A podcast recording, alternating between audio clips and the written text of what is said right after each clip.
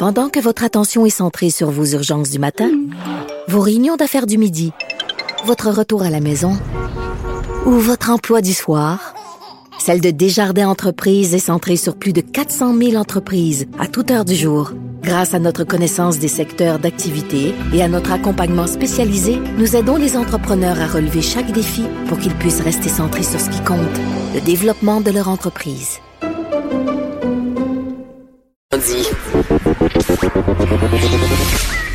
Elles n'ont pas la langue dans leur poche. Elles disent ce qu'elles pensent sans détour. Une heure de remise en question et de réflexion. Geneviève Peterson. Vanessa Destinée. Les effrontés. Hey, bonjour tout le monde, bienvenue à l'émission. Vanessa, on parlait la semaine dernière d'une nouvelle politique de YouTube. Euh, ils veulent mettre des mises en garde devant les vidéos qui sont un peu douteuses, c'est-à-dire toutes les, les vidéos complotistes qui circulent sur les internets. Euh, et donc, euh, il y a une conseillère, OK, il y a une petite madame qui a dit dans les commentaires du Journal de Montréal quelque chose de fort inquiétant. Qu'est-ce qu'elle a dit, Vanessa? Est-ce qu'elle a dit que la Terre était quelqu'un, quelqu'un du Journal de Montréal. Non, non, c'est non, non, sur en dessous, dans les commentaires du Journal de Montréal. Ah, je me, j'ai, elle y est allée, elle est allée d'une déclaration euh, fracassante sous les commentaires, euh, en fait, dans les commentaires du Journal de Montréal. D'accord, j'avais pas vu ça passer. qu'est-ce que, qu'est-ce que tu as à m'apprendre là-dessus, en fait? Ben, j'ai rien à t'apprendre. Je te dis que la déclaration de Nathalie Lemieux, la conseillère du district de la Touraine, y est allée de déclarations frata- fracassantes dans les commentaires du Journal de Montréal, comme quoi la Terre était plate. Oui, C'est oui. ça que je t'annonce Ah, ce matin, Vanessa. Oui, OK, mais la petite madame, c'est pas n'importe quelle petite madame quand Ben, même. j'ai envie de l'appeler petite madame là, quand même. quand même jeune, puis je pense que c'est ça qui me qui me désespère le plus dans cette histoire. C'est la fameuse conseillère, vous vous rappelez d'elle, qui avait fait la manchette la semaine dernière en disant que ces gens-là, ils s'intègrent pas en parlant évidemment de la communauté arabo-musulmane pour faire suite aux déclarations du premier ministre Legault sur le fait qu'il n'y a pas d'islamophobie au Québec. J'ai des opinions là-dessus, mais c'est pas le point de la discussion en ce moment.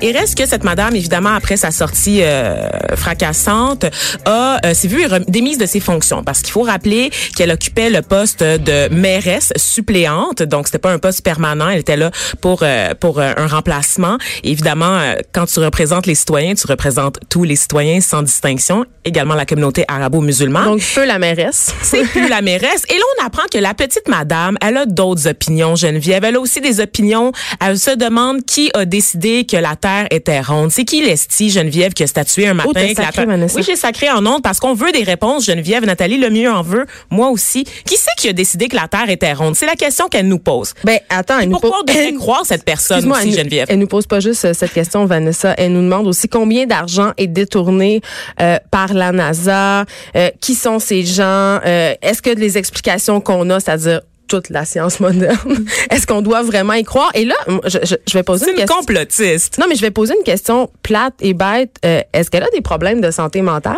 Et moi, je pourrais pas dire. Écoute, elle, elle vient juste d'arriver dans la sphère publique. On apprend à la connaître et chaque jour et, amène son lot de rebondissements. Par contre, Nathalie Lemieux a fait des statuts Facebook, évidemment, sur sa page personnelle. Euh, elle est abonnée. euh, Il y a le Xavier Camus, qui est professeur de philosophie, qui euh, fait régulièrement des petites enquêtes personnelles. Il y a une croisade qui mène contre l'extrême droite au Québec et publie régulièrement des informations sur des gens qu'il identifie comme étant problématiques. Nathalie Lemieux, c'est la plus récente qu'il a identifiée. Elle suit énormément de pages de complotistes, des faux médias également. Elle s'est abonnée récemment à Marine Le Pen, à Donald Trump, Ivanka Pr- Trump. Et elle est aussi membre de Flat Earth Society, qui est vraiment une société de gens convaincus que la Terre est plate. Donc, elle n'est pas tout seul. Ils se reproduisent, Geneviève. Ils sont nombreux. Moi, Ils sont pensais, parmi nous. je pensais que les créationnistes étaient juste aux États-Unis. Je pensais pas que ça s'était rendu euh, jusqu'ici. Ah, mais créationniste, c'est une autre affaire. Ça, c'est ceux qui croient pas aux dinosaures. Ben, normalement, ça pas- va ensemble. La Terre est plate, les créationnistes, euh, Jésus a créé la planète avec son Père Dieu. Ça, tout ça est fortement lié, habituellement. En tout cas, je sais pas si Nathalie. Lemieux est une créationniste. En mais fait, en elle cas- invite euh, les gens euh, à, à faire leurs propres recherches à l'université YouTube, j'imagine. Je, je sais pas, elle ne spécifie pas où exactement, mais j'ai L'université du ça. Michigan, là, tu Oui, quand t'as ça. un faux profil puis c'est marqué à étudier à l'université du Michigan. tu ou à l'école de la vie, tout simplement, Oui, qui oui, euh, émet chaque année de nombreux diplômes en lettres majuscules à la plupart euh, des de ces diplômés. Elle, elle dit dans un statut Facebook, l'important ce n'est pas ce que je, je crois, mais la vérité qui rendra les gens libres. Donc, euh, elle croit rien de ce qu'elle voit aux nouvelles, nous rappelle, elle nous rappelle-t-elle. Elle fait toujours des recherches. Où c'est qu'elle fait ses recherches? On ne le sait pas. The world is a stage, nous dit-elle encore. Et plusieurs acteurs s'amusent à nos dépens, pensant être plus intelligents que nous. Il est temps que ça change. Mais quand on est une élue, je pense qu'on a quand même euh, une certaine responsabilité quand on partage du contenu, même si c'est sur notre page personnel. Je veux dire, ça n'engage pas que nous. Et euh, il y a pas juste les élus qui se font aller. Euh, on apprend dans une chronique de Patrick Lagacé qu'il y a aussi des professeurs d'université qui s'en donnent à cœur joie dans les salles de classe. Effectivement, donc euh, c'est pas juste en politique que la désinformation et les théories du complot s'invitent, c'est aussi sur nos bancs d'école à l'université au lieu de savoir. Et c'est pas l'université de la vie, là, Geneviève. L'université du Québec à Trois-Rivières ici. Il y a une professeure qui est citée dans l'article de Patrick Lagacé. La presse a fait le choix éditorial de ne pas la nommer pour la protéger du backlash qui pourrait y avoir sur les réseaux sociaux euh, compte tenu de ses positions, parce qu'elle est convaincue, par exemple, on parlait avec Master Bugarici des chemtrails, hein, ces fameux euh, particules qui suivent les avions que les gens sont convaincus que le gouvernement utilise pour endormir la population. Et modifier la météo. Et modifier la météo. Eh bien, cette femme-là en parle régulièrement à ses élèves de maîtrise, cette femme qui a un MBA, donc euh, une formation quand même assez avancée dans le monde des affaires et de la gestion, euh, qui se permet de remettre en question euh, l'existence de la Terre ronde, qui qui aussi pense que les chemtrails sont effectivement utilisés pour endormir la population.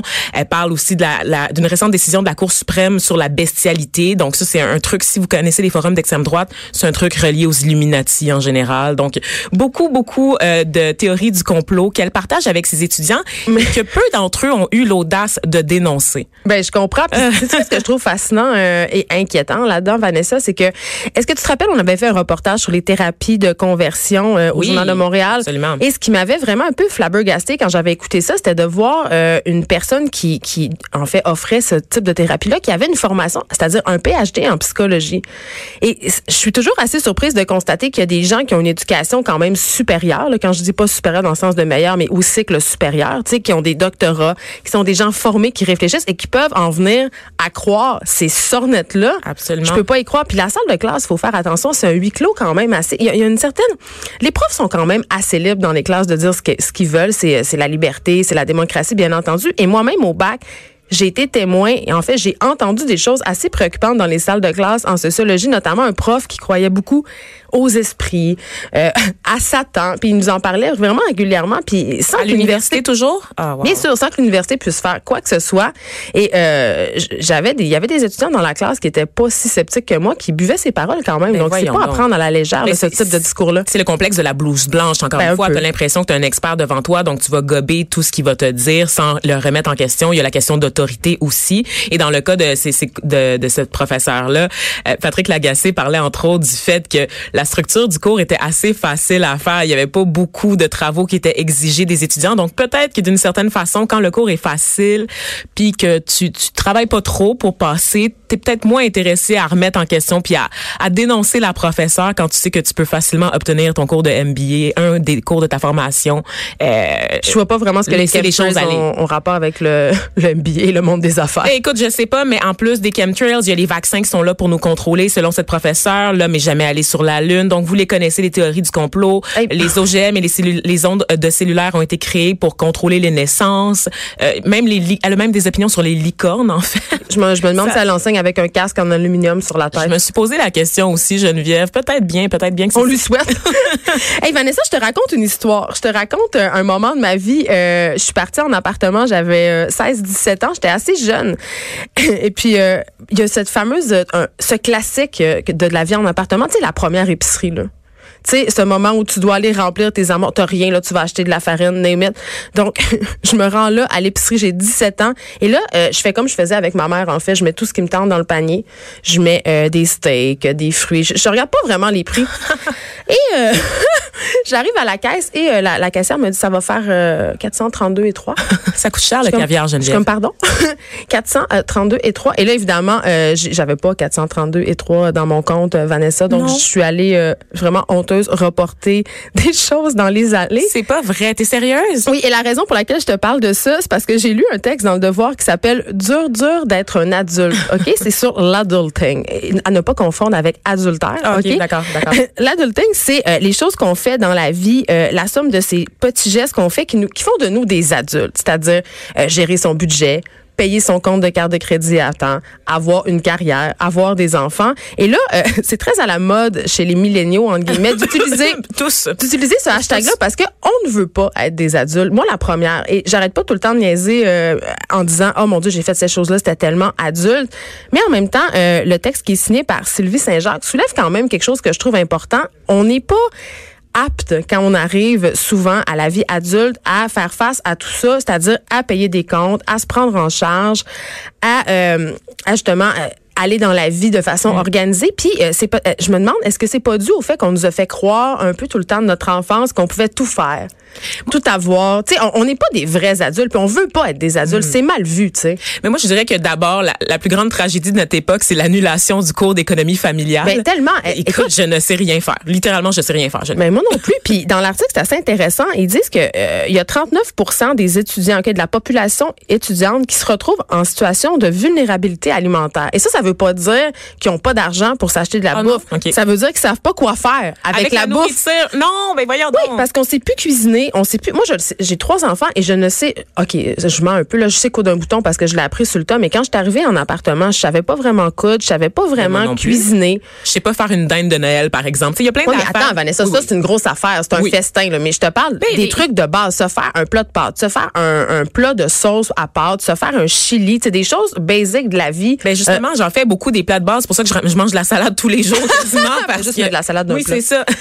Mais dès que c'est complexe, dès que dès, dès qu'il faut une recette, dès qu'il faut penser à des, des saveurs, à mélanger des trucs, j'ai pas ces, réflexes, ces réflexes-là. Donc j'ai pas la base de l'éducation pour survivre en société et, et toutes les Mais c'est questions. dramatique, C'est dramatique. Moi, je me rappelle même le cours euh, d'économie en cinquième secondaire. C'est là qu'on apprend à faire un CV. C'est là qu'on apprend à faire un budget. Puis je veux dire, c'est réparti sur quatre étapes scolaires. Là. Donc c'est très, on passe Donc, très on rapidement plus que là-dessus. personne écoute puis tout le monde s'en Ben oui. sac parce qu'on on mesure pas l'importance de ces choses-là. Parce qu'on est toujours- déjà accepté au cégep de toute façon. Exactement, mais toujours est-il qu'on arrive dans le monde adulte un peu désemparé et euh, dans l'article de Sylvie Saint-Jacques, on dit euh, tu sais que c'est comme un peu c'est ironique, c'est. On veut pas être des adultes, puis en, ce sens-là, toute la vie adulte pour les milléniaux est perçue un peu comme un simulacre, c'est-à-dire se marier, avoir des enfants, travailler, cuisiner. On performe ça comme si c'était euh, justement on n'avait pas le choix, comme si c'était une grande histoire, mais on se sent pas vraiment adulte. Puis moi-même, quand j'ai commencé à avoir des enfants, je me sentais pas vraiment adulte. Puis ça m'amène à te parler un peu de la tendance des bébés Instagram et des gens qui justement simulent une vie d'adulte avec le hashtag adulting sur Instagram, genre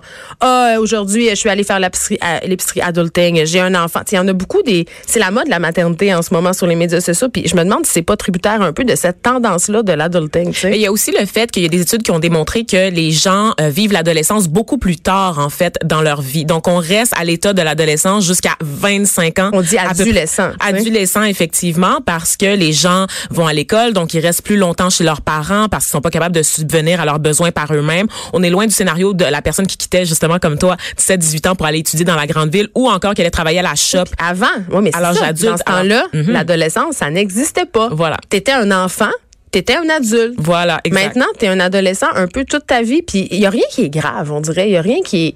Tu sais, Mais papa et maman une sont chance- là, C'est ça, mais, ça. c'est- mais euh, je me pose la question, puis en même temps, c'est bien d'avoir fait, euh, d'avoir nourri cette génération-là d'espoir et de dire qu'on pouvait accomplir de grandes choses, mais quand même, le- on- il nous manque un peu ce côté réaliste, ce côté vraie vie, ce côté, hey, il va falloir que tu en fasses un budget, il va falloir que tu le payes ton bill de carte de crédit à un moment donné. je, je me défais un bouton, genre j'appelle mon père pour qu'il répare. Il est comme tu peux tu peux m'amener ta, ta chemise. Je, pense- je vais l'arranger pour toi. Je pense qu'on va finir là-dessus. C'est très gênant.